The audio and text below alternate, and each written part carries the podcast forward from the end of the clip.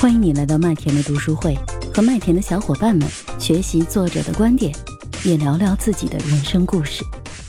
下面呢，就邀请新颖跟我们一起分享《心流》这本书。新颖，好，大家晚上好，很高兴收到麦田老师的邀请，今天分享《心流》这本书，因为也是嗯，受上次麦田老师他们开房，然后听了大半部分，对我还是有蛮大触动的。因为《心流》这本书买回来之后，一直在我的书架上在落灰嘛。当翻开翻开之后呢，读了这段时间呢，我是觉得。这本书还是蛮符合我当下的生活状态和心境的。为什么这么说呢？因为我以前是在上市公司做市场管理的工作，那今年呢，决定放弃我十几年的职业生涯，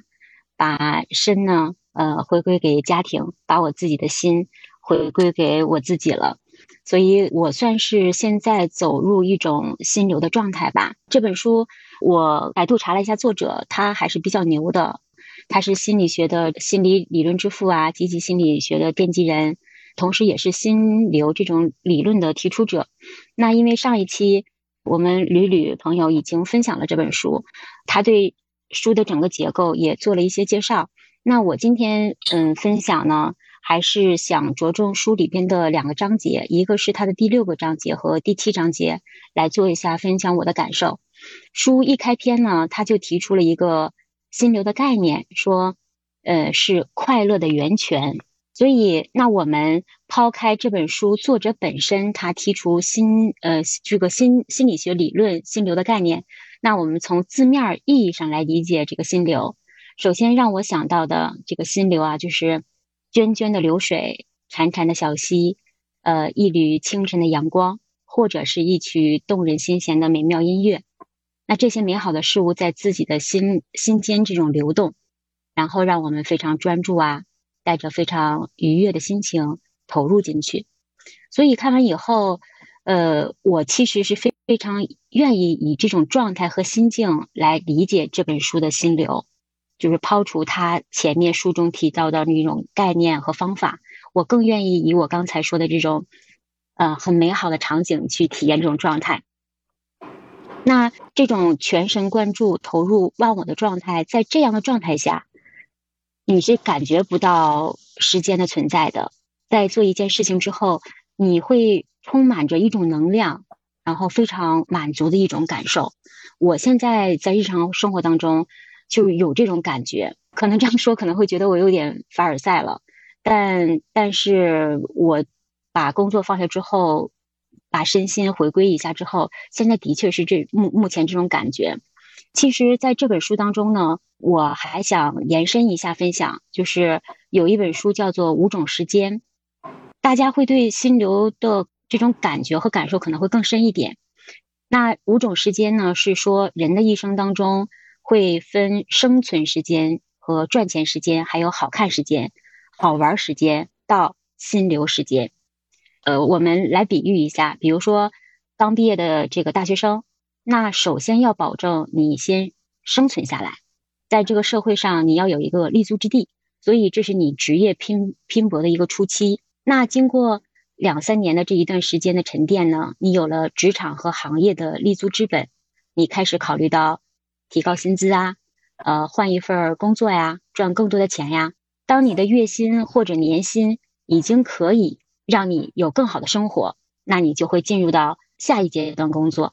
比如说，你就到了赚钱时间，赚钱时间过了之后呢，你就开始考虑包包啊、手表啊、首饰啊。人往高高处走嘛，你到了好看的时间。那好看的时间结束之后呢，你又一进一步的提高，你的人生又到了好玩的时间。好玩的时间过了之后呢，你还能进入你的心流时间。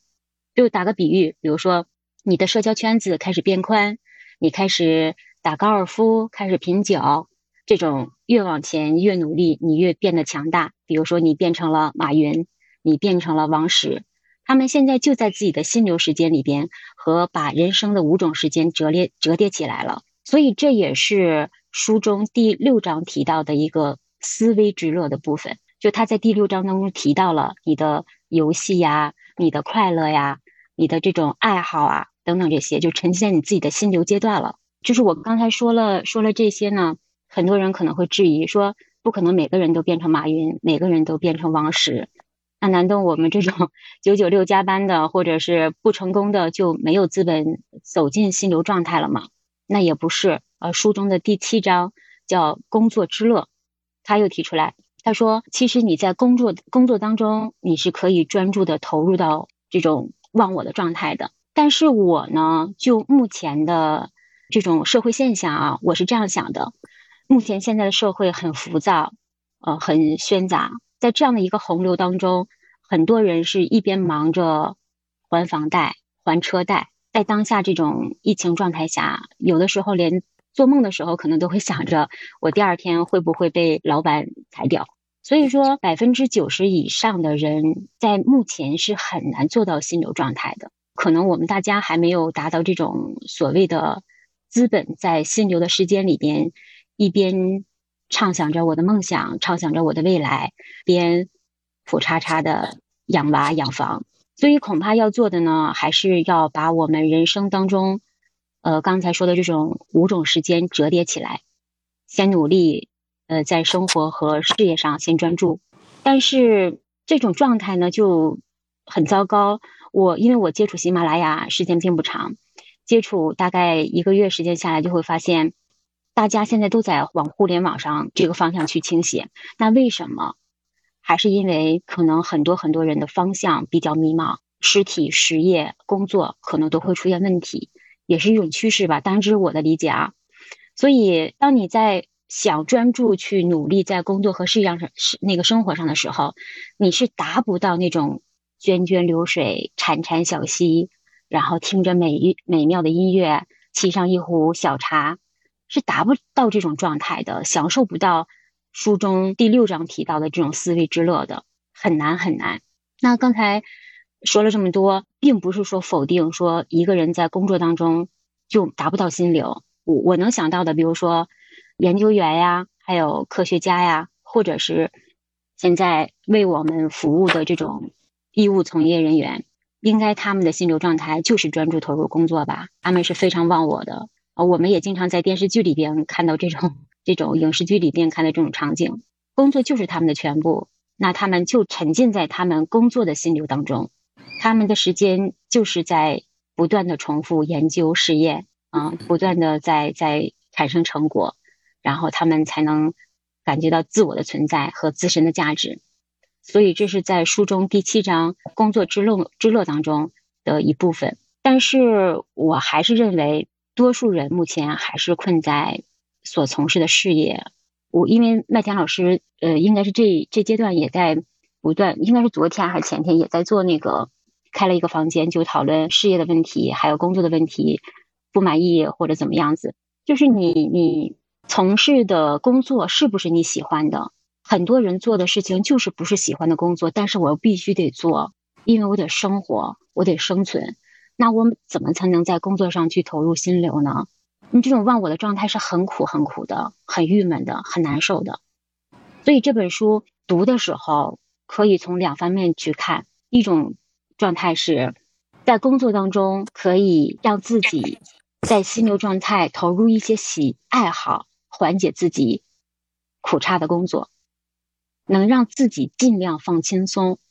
懂得什么是心流，尽量的让自己回归自我，因为你在生活当中，你除了是爸爸的角色、妈妈的角色、儿子的角色、女儿的角色，你还要回归自我，不要把自己逼得逼得太狠了。这是我读这本书整体的一个感受。我是麦田新生，关注我，收听更多的成长话题吧。